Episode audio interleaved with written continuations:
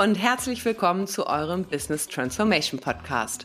Dein Podcast für mehr Orientierung, interessante Denkanstöße sowie konkrete Tipps und Best Practice Beispiele für das New Normal. Ich bin es wieder, eure Miriam, und ich freue mich, dass wir euch eine weitere Folge in unserer Staffel Unternehmenstransformation präsentieren können, in der wir uns heute mit der Frage beschäftigen wollen, was ist dran an VUCA? Verbirgt sich dahinter nur ein Modewort oder handelt es sich tatsächlich um ein nützliches Konzept? Auch in der heutigen Folge ist Berend Neumann mein Co-Host, Unternehmensentwickler und Experte in den Bereichen Innovation und Transformation. Hallo Berend, schön, dass du wieder dabei bist. Hallo Miriam, ja, hallo liebe Leute. Während wir haben es mehrfach angekündigt und heute wollen wir uns nun mit dem Konzept VUCA befassen. Einleitend schnell noch einmal, wofür die vier Buchstaben des Akronyms VUCA stehen. V steht für Volatility, also Volatilität oder auf Deutsch Schwankungen oder Unbeständigkeit. U für Uncertainty, also Unsicherheit. C für Complexity, also Komplexität und das A steht schließlich für Ambiguität, also Mehrdeutigkeit. Tja, hm, also ziemlich abstrakt finde ich. Das sagt einem doch erstmal so jetzt nicht ganz so viel.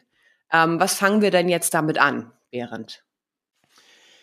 Ja, ich habe ein, ein, paar Wochen tatsächlich jetzt in der Vorbereitung der Folge immer wieder Anläufe unter, unternommen, und mich immer gefragt, so, okay, wie, wie kann ich jetzt diese, finde ich auch sehr abstrakten Begriffe, was können wir damit anfangen? Und ich war erst eigentlich ziemlich ratlos. Aber dann. Na, dann bin ich jetzt aber gespannt. Ja, zu Beginn möchte ich eine kleine Geschichte erzählen. Im Zeichentrickfilm Ab durch die Hecke aus dem Jahr 2006 gibt es folgende Szene. Während des Winterschlafs ist angrenzend an den Wald der Tiere eine Neubausiedlung aus dem Boden gestampft worden, deren Grundstücke von einer großen, neu gepflanzten Hecke umgeben sind. Und so etwas kennen die Tiere nicht, obwohl die Hecke ja eigentlich aus Pflanzen besteht. Die Tiere stehen nun etwas irritiert und verängstigt vor dieser Hecke und es entspinnt sich zwischen ihnen folgendes Gespräch. Was ist das für ein Ding? fragt Heather das Opossum-Mädchen. Heather will das Ding anfassen und sofort wird sie von ihrem übervorsichtigen Vater zurückgerufen. Nein! Ich hab Angst. Ich auch, Mama, sagen die kleinen Stachelschweinkinder. Sch, ist schon gut. Das ist nur, ähm, wie heißt das Ding, Lou? fragt die Mutter ihren Mann. Das ist, also das ist, äh, äh, das ist äh, Vern, gibt er die Frage schnell an die Schildkröte Vern weiter. Also, das ist offensichtlich eine bestimmte Art von Busch, weiß der immerhin zu sagen. Ich hätte sehr viel weniger Angst davor, wenn ich wüsste, wie es heißt, erwidert die Stachelschweinmutter. Nennen wir es Hugo. Das Eichhörnchen Hemmi macht einen Vorschlag.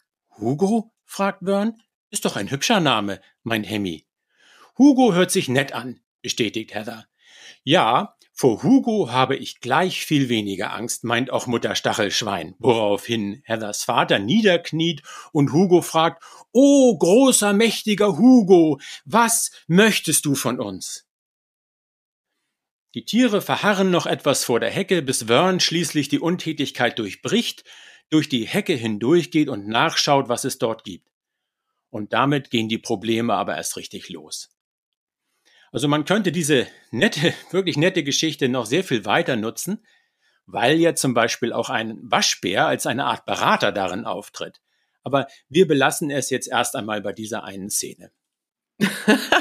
ja, also das passt ja sowas von gut, äh, zu schön.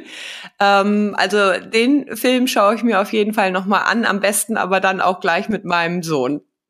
Ja, also mach das. Das ist wirklich ein sehr lustiger und netter Film.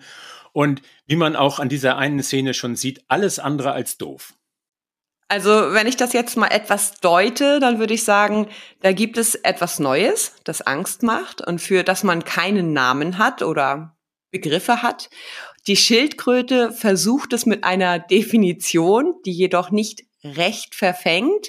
Erst der einfache und nette Name Hugo nimmt den Tieren ihre anfängliche Angst. Und dann gibt es zwei Haltungen. Das passive Opossum das äh, von Hugo Anweisungen erhalten möchte und der aktivere Vern, der sich überwindet und durch die Hecke geht. Ja, schon sehr, sehr gut. So sehe ich das auch. Und es steckt noch ein bisschen mehr darin, finde ich. Die, die Tiere reden miteinander und sie sprechen auch von ihren Gefühlen. Ne, sie stellen sich ihrem Problem, auch wenn sie Angst haben und unsicher sind. Ne, ihre Welt hat sich schließlich, während sie da geschlafen haben, gravierend verändert. Und das finde ich sind erst einmal sehr positive Reaktionen. Und sie geben dem Unbekannten einen Namen. Das ist erst einmal auch gut. Und äh, das können alles erstmal auch ganz positive Aspekte des Gebrauchs von VUCA sein. Ne? Also ich halte jetzt nichts davon, VUCA ganz pauschal zu verdammen, wie das im Netz jetzt auch häufig geschieht. Aber ja, es reicht natürlich nicht. Das Reden über VUCA ist ein Anfang, eine, eine Grundlage. Aber Vern in der Geschichte geht dann ja im wahrsten Sinne des Wortes einen oder auch mehrere Schritte weiter. Er handelt. Er probiert etwas aus. Und es ist ja besonders schön, finde ich, dass es ausgerechnet das langsamste Tier der Gruppe ist, das hier also vorangeht. Er versucht sich in der neuen Umgebung jenseits der Hecke zu bewegen und das geht am Anfang eigentlich ja auch ziemlich schief. Aber verlassen wir die Analogien und diese Geschichte und machen das Reden über VUCA jetzt etwas härter und schauen also aus weiteren Perspektiven mal auf das Konzept. Ja, das ist gut. Ähm, ich finde es aber schon mal spannend, dass es auch positive Aspekte am Gebrauch des VUCA-Akronyms gibt. Welche Perspektiven möchtest du heute aufzeigen? Ich habe geschaut, wie über das Konzept kommuniziert wird und, und wer es verwendet und, und wie es verwendet wird. Und dann schauen wir aus der Perspektive der Praxis darauf nochmal und schließlich auch nochmal aus einer organisationstheoretischen Sicht und aus der Sicht der Systemtheorie. Okay, ich habe mir das mal stichwortartig notiert. Vier Perspektiven und ähm, Nummer eins, wie wird denn über das Konzept geredet und von wem, wäre da jetzt meine Frage. Das VUCA-Konzept findet man im deutschsprachigen Raum vor allem auf den Seiten von Beraterinnen und bei Coaching-Angeboten. Es dient ähnlich wie der Digitalisierungsbegriff dazu, die eigenen Leistungen zu verkaufen, die ja den Kunden notwendige Änderungen empfehlen, damit diese noch mehr oder auch wieder Erfolg haben. Berater adressieren vor allem Unternehmen und Coaches Personen. Und Führungskräfte sind dann also für beide äh, Anbieter interessant und werden häufig eben auch dann explizit adressiert in diesen äh, Darstellungen. Und da steht dann eigentlich immer Folgendes. Erstens, es wird so ein bisschen erzählt, woher stammt VUCA. VUCA stammt aus der Militärstrategie, was nebenbei gesagt eine große Übertreibung ist, ne? aber diesen Begriff natürlich etwas adeln soll. Denn viele Manager pflegen nach wie vor die Vorstellung, dass das Militär, vor allem das US-amerikanische, besonders viel von Strategie versteht und dass so ein General ein geeignetes Rollenmodell für sie selbst ist. Naja, also das lassen wir jetzt mal so stehen. Ähm, Interessant ist dann auch besonders wild bei den Akronymen treibt es also übrigens die US-Marine. Und ich habe in einer äh, Akronym-Suchmaschine, die es tatsächlich gibt, eine Liste von 3600 Akronymen und Abkürzungen der US-Navy gefunden. Also da kann man dann doch nur sagen, Sir, beachtlich, Sir, weitermachen. Ne? Also bis man die alle drauf hat, da äh, braucht man sicherlich äh, etwas länger als nur die Grundausbildung. Zum Zweiten steht dann da immer ähm, eine mehr oder weniger gelungene Erläuterung der VUCA-Begriffe. Das hast du vorhin ja auch schon kurz gemacht, was das eigentlich, was da, wofür die Buchstaben eigentlich stehen. Ähm, dann natürlich stehen dann dort Rezepte, wie VUCA zu begegnen ist. Ne? Dann gibt es häufig gleich auch noch neue Akronyme.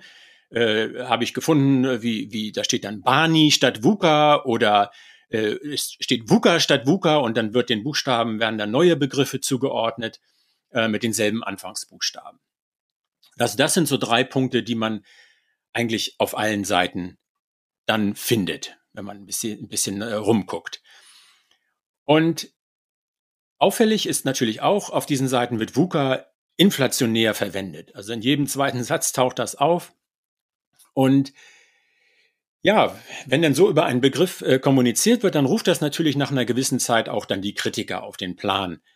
Und äh, das ist immer wieder zu beobachten, so funktioniert Internetkommunikation. Und es würde auch überhaupt gar keinen Spaß machen, eine Sau durch das Dorf zu treiben, wenn das keinen Auflauf verursacht. Und die Vorwürfe der Kritiker lauten dann in aller Regel, oh, VUCA, das ist nur ein Buzzword, eine typische beraterinduzierte Managementmode. Oder es wird gesagt, es ist eigentlich nur Bullshit. Ähm, manche geben sich auch ein bisschen mehr Mühe und, und versuchen nachzuweisen, ja, hand, oder zu prüfen, handelt es sich jetzt tatsächlich um etwas Neues oder äh, ist es vielleicht zumindest ein bisschen nützlich? Ne? Also da haben die Kritiker eine unterschiedliche Vorgehensweise und Einstellung. Die meisten Kritiker aber verneinen diese Fragen. Und man kann also eine gewisse Polarisierung ausmachen. VUCA ist gut auf der einen Seite und VUCA ist schlecht auf der anderen Seite. Die meisten der Kritiker auch das ist dann wieder wichtig zu sehen, sind selbst wieder Beraterinnen und Coaches und häufig positionieren sie dann nach ihrer Kritik auch wieder ihre eigenen Leistungen, was natürlich erstmal völlig legitim ist. Ja klar, gut, das kenne ich. Ähm, als ich mich zu unserem Thema etwas eingelesen habe, ist mir das auch aufgefallen. Und ähm, wenn ich mal aus meiner eigenen Praxis auf das Ganze schaue, dann fühle ich mich gleichermaßen angesprochen und dann wieder durch die Sprache auch äh, etwas abgestoßen. Ähm, ich gebe irgendwie sowohl dem Pro als auch dem Kontra recht. Ja, irgendwie scheinen diese VUCA-Begriffe auch etwas zu treffen. Ne? Das macht einen erstmal neugierig. Aber dann, wenn man die Einsichten dann nutzen will, dann, dann bleibt es entweder so ein bisschen im Ungefähren, ne? Oder man versucht es dann ganz konkret zu machen und dann ist man bei diesen Patentrezepten. Ne? Und naja, aber da fragt man sich natürlich dann, wie kann das gehen? Was meinst du? Naja, also wenn VUCA wirklich gilt, ne, dann bezeichnet es ja gerade Zustände, die eben nicht mehr mit Rezepten in den Griff zu bekommen sind. Das ist also schon etwas widersprüchlich. Ne? Und VUCA soll die Welt beschreiben. Da ist also immer die Rede von im Grunde die Welt da draußen. Aber Unternehmen und Mitarbeiter, jeder Einzelne, gehört ja eigentlich streng genommen auch zur Welt. Wir stehen ja nicht außerhalb der Welt. Ne? Und dann muss eben gelten, wir selber, Unternehmen, Mitarbeiter, sind auch VUCA. Also es geht eben nicht nur um die Welt da draußen, sondern es geht dann um uns alle. Und dann wird es ja erst richtig spannend. Ne? Aber ähm, in den meisten Artikeln zum Thema, da geht es nur um die Welt da draußen und an der man sich irgendwie orientieren soll und die jetzt irgendwie in Unordnung gekommen ist. Und das ist mir einfach zu einfach gedacht. Okay, also das leuchtet mir ein. Also, dass die Praktiker sagen, das ist ein alter Hut das finde ich total nachvollziehbar. Ähm, das geht mir auch so. Nehmen wir einfach mal den Vertrieb, in dem ich ja auch tätig bin. Ähm, da wird doch jeder Vertriebler sagen, das kenne ich doch. Ähm, ich habe es mit Kunden zu tun, die sich schnell mal umentscheiden, was meinen Erfolg letztlich unsicher macht. Und die Produkte und die Märkte werden immer komplexer und ich brauche immer mehr juristische Expertise, um möglichst diese Mehrdeutigkeit zum Beispiel aus unseren Verträgen zu vertreiben. Und das ist nicht erst seit gestern so. Und äh, wenn dann das Rezept lautet, du musst einfach resilienter werden, also lernen, das wegzustecken, dann ist das auch wieder irgendwie richtig, andererseits aber auch frustrierend. Ähm, müssen wir uns denn von einfachen, gut funktionierenden Lösungen verabschieden? Also wenn man VUCA ernst nimmt, dann ja. Leider. Ne? Es wird immer auch einfache und gut funktionierende Lösungen geben.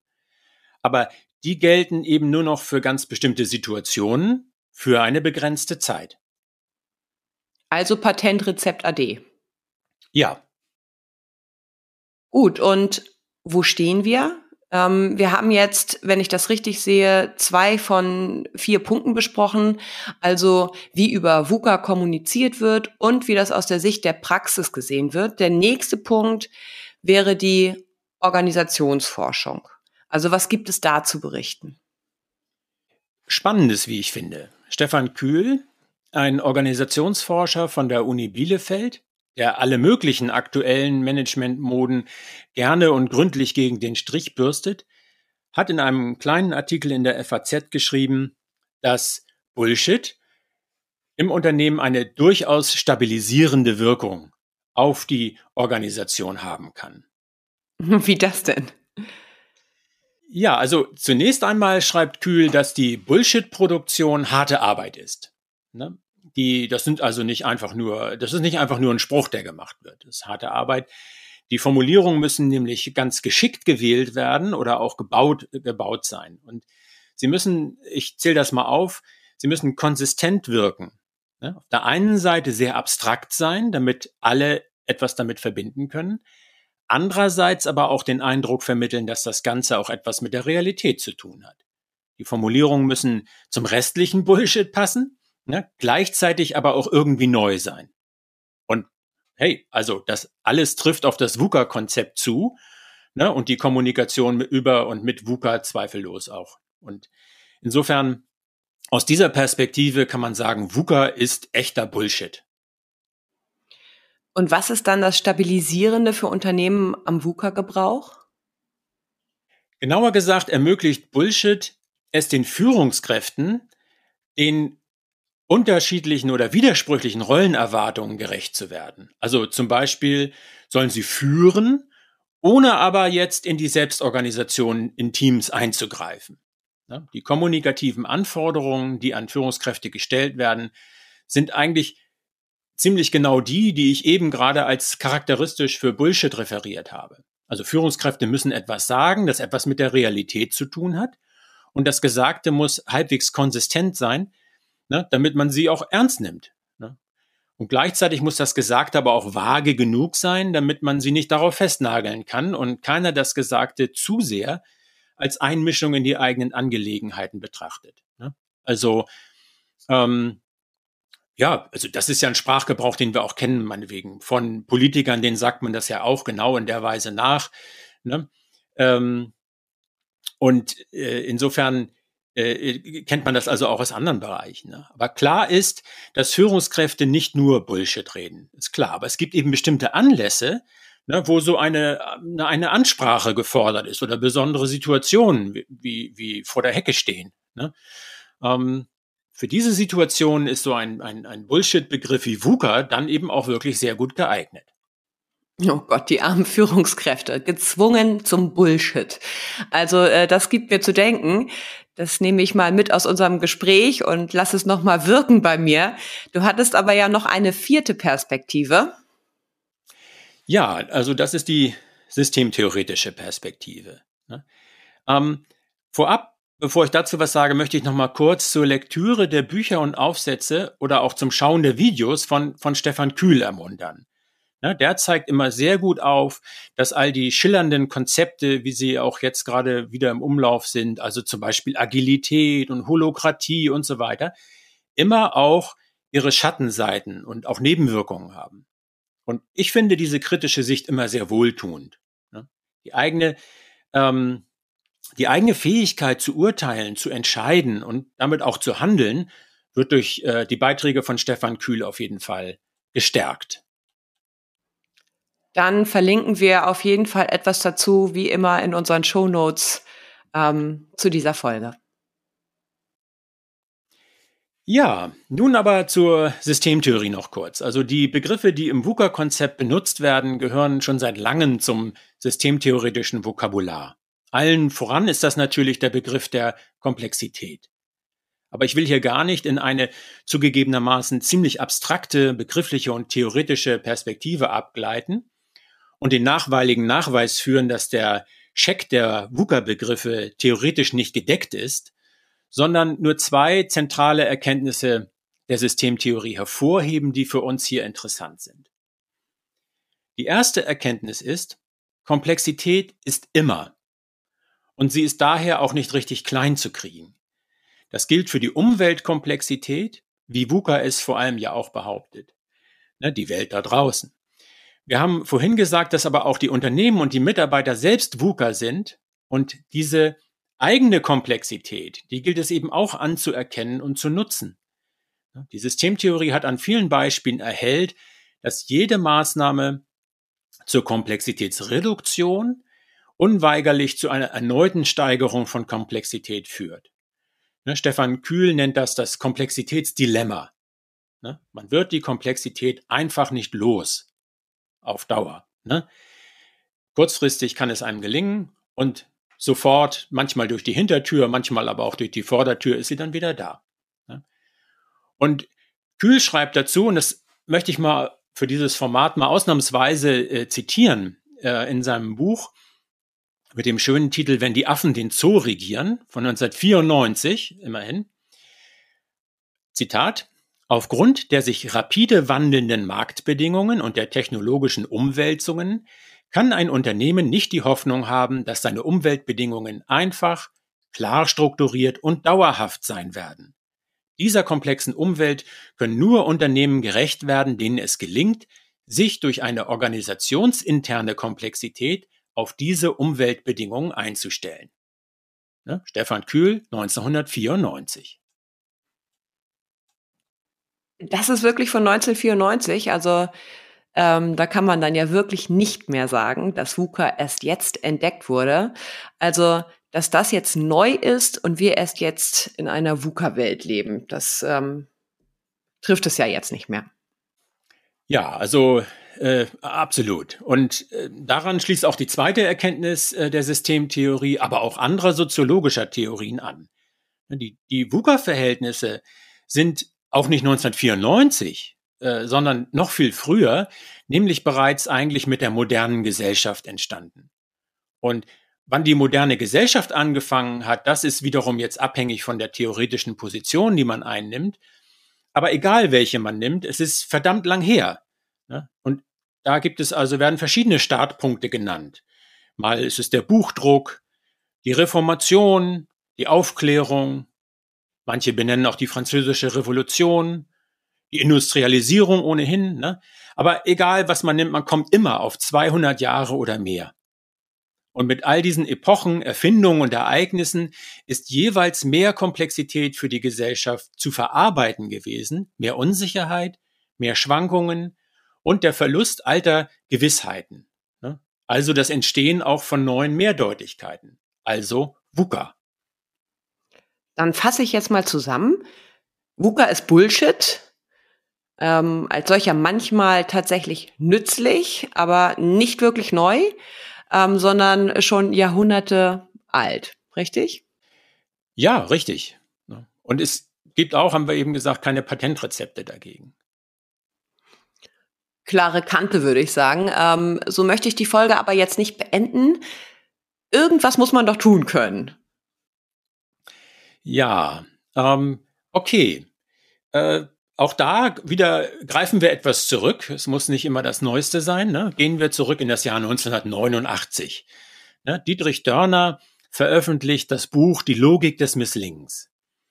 Und darin beschreibt er, wie und warum die meisten von uns in komplexen Situationen, also in einer VUCA-Welt, nicht besonders gute Entscheidungen treffen.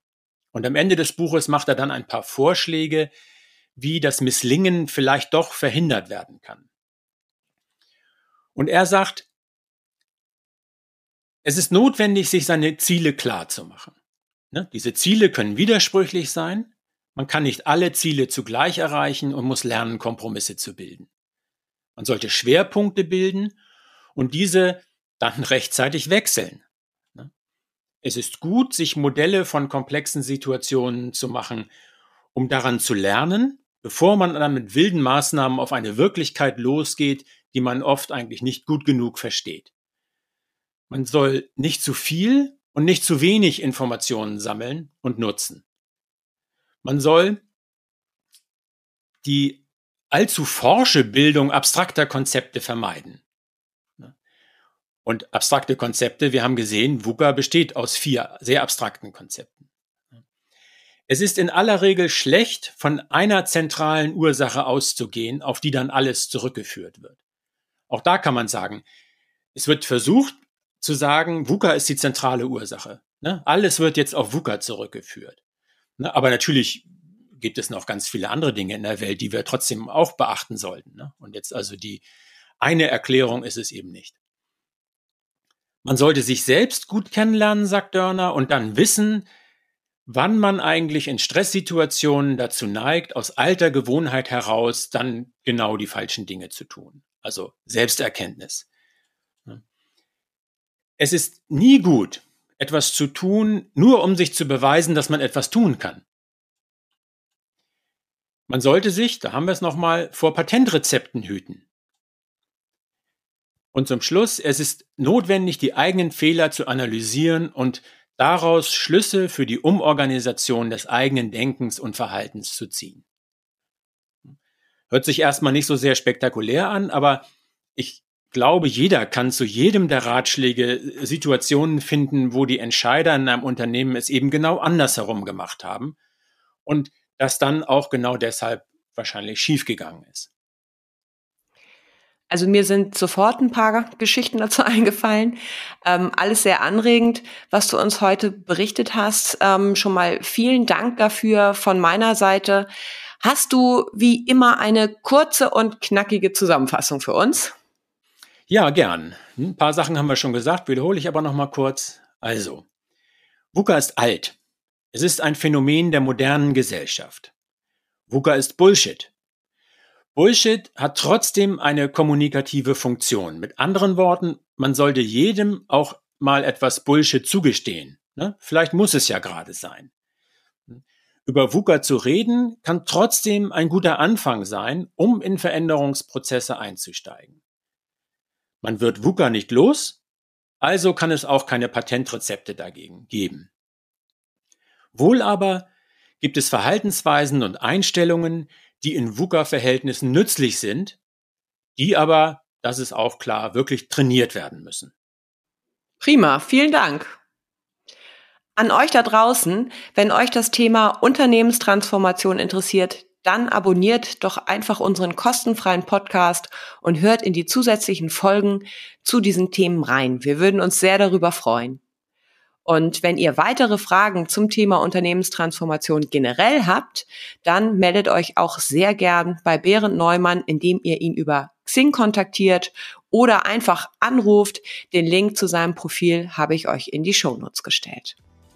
Vielen herzlichen Dank für euer Interesse und eure Zeit und hoffentlich bis bald, wenn es wieder heißt, lasst uns loslegen und gemeinsam in die digitale Zukunft starten aber denkt unbedingt auch an das Entscheidende drumherum. Eure Miriam und euer Behrend.